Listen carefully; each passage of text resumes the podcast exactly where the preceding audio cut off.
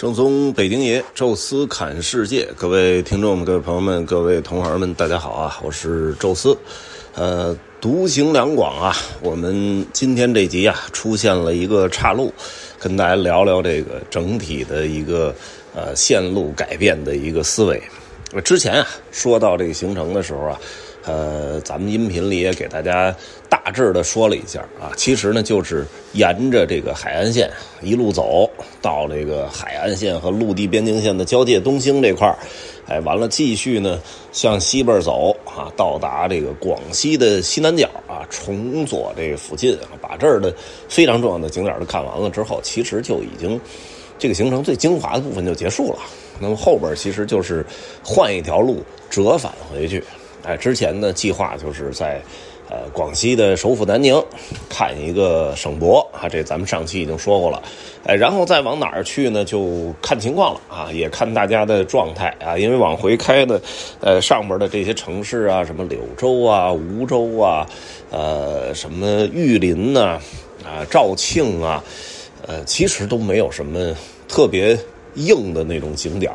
呃，你说顺路看看一个什么古城古村的呀，呃，或者市中心有个什么公园啊什么的也也行，但是，呃，不是那么重要啊，因为这个行程的最早的初始的设计，其实就是围绕着两个世界文化遗产啊，左江的华山岩画和这个开平碉楼啊，其他的呃都不是那么重要啊。当然后来呢，因为这个德天瀑布开放了。啊，那我们把德天再加进去啊，这是三个重头戏，呃，都已经结束了。广西呢，路过正路过这个首府啊，正好省博在一瞧，基本就算完成任务了啊。想着呢，就是后边就看吧。当天就是陕西啊，广西其实呃头天晚上住了一宿啊，第二天是没有什么太大必要，呃，肯定住住那个南宁啊，其实是可以往东边啊杀到。呃，柳州或者玉林啊，再去住啊，因为我们当时好像是在这个呃东兴那附近，多耽误了一天啊。其实应该是东兴一口气儿就可以开到崇左，就头一天应该就能玩一个景点啊，比如说。这个花山岩画啊，或者什么的，这样的话其实能多抢出一天来。回去的路程呢会慢一点，但是因为决定走了一个二幺九国道啊，把整个这个行程拖慢了哈，所以这样的话呢，呃，也也没办法。回去的时候按理说应该紧张一点，因为我们那时候定的这个还车的日期呀，好像是二十二十四号吧，还是二十三号啊？当时算算时间已经是差不多了。哎，那但是呢，呃，面临一个什么问题呢？就是我们这个澳门的 City Walk 啊，一开始不是啊有报名的人很多嘛，当时是开了 A 团和 B 团，但是后来不是由于我这个环球影城啊带小孩玩了一次之后，搞了一次密接，啊，就直接我被封在家中了哈。这种情况下，当时就。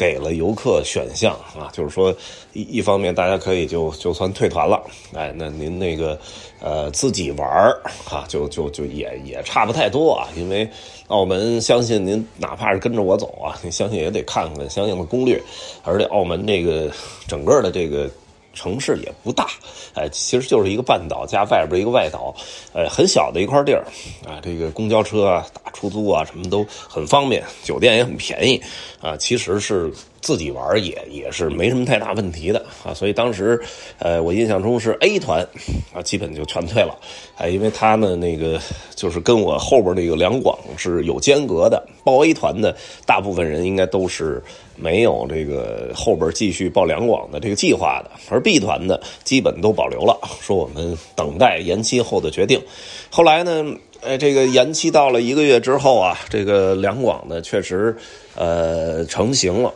我们呢谨慎起见，把这个澳门放在了后边呃，也希望它这个澳门的政策呢能有一定的改变。之前呢，澳门好像是二十四个小时的核酸啊，后来给调整成了七十二个小时。呃，我们期待着它继续调整啊，但是结果我们都到了南宁了，这个政策依然还是没有调整。其实啊，一直到。呃，一月八号之前应该都不会调整了。呃，在这种情况下呢。呃，当时就是说怎么办？因为我们这个团里啊，呃，不断的有人在这个阳啊，这这种状态，你你你你说你真的结束了之后到澳门，你未必能进得去，进去了也未必能出得来。呃，没阳的其实更可怕，你真的澳门阳了，你你出来还是要核酸的啊，所以当时就就很很麻烦啊。因为后来的时候吧，我看了一下，呃。就基本上去澳门的都在我们这两广这团的啊，就是别的只是有一些意向，哎，就是还没有最后确定。还有俩同行，呃，可能也在犹豫。那我后来就干脆呢，呃，先跟这个我们这个团里的商量了一下，我说这个澳门是不是就算了？啊，因为什么呢？现在这状况就真的不清楚。当我们回到珠海，谁能进去，谁进不去，卡在那儿了。说你你在那个说进不去，还挺挺失落的。我说那不行，咱们就就就。干脆，澳门这事儿就别想了啊！那回头找机会咱们再说。哎，但是呢，哎，这么就回去了，因为那些人都报了澳门嘛，想的都是，呃，月底的时候才回家。那你现在这个大概二十三四号头圣诞节啊，您就算是，呃，这个这个结束了，又有点意犹未尽。哎，当时呢，正好啊，看到了一个什么广告的，这个，呃，贵州。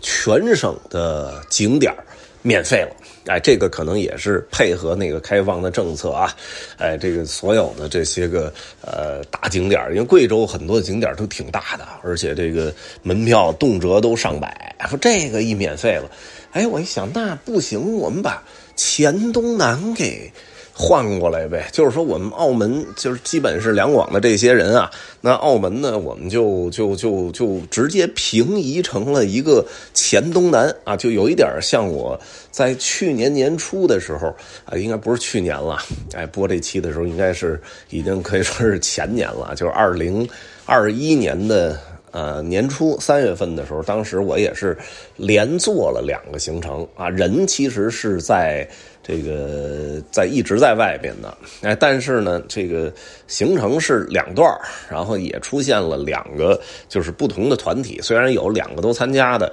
哎，但是呢，也有那种就是只参加其中一段的，哎，一个叫滇东南，一个黔西北。啊，这么两个行程，那这回呢，我们就两广是一行程，然后我们再来一个黔东南啊，这样啊，但是大家一看，哎，这个也行啊，因为回去吧，大部分我们这团里好多都是北京、天津的，说北京、天津已经水深火热。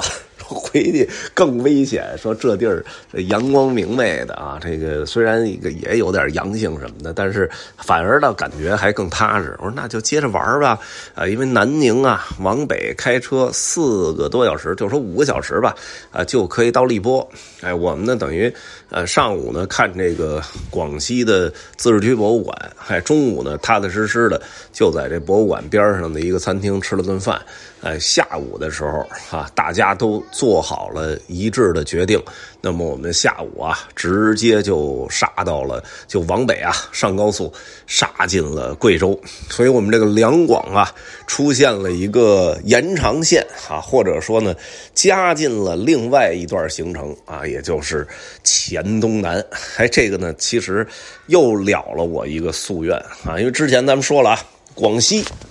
确实是整个的这三年当中最后一个到访的省份或者自治区，呃，贵州呢是我之前从未旅游过，呃，在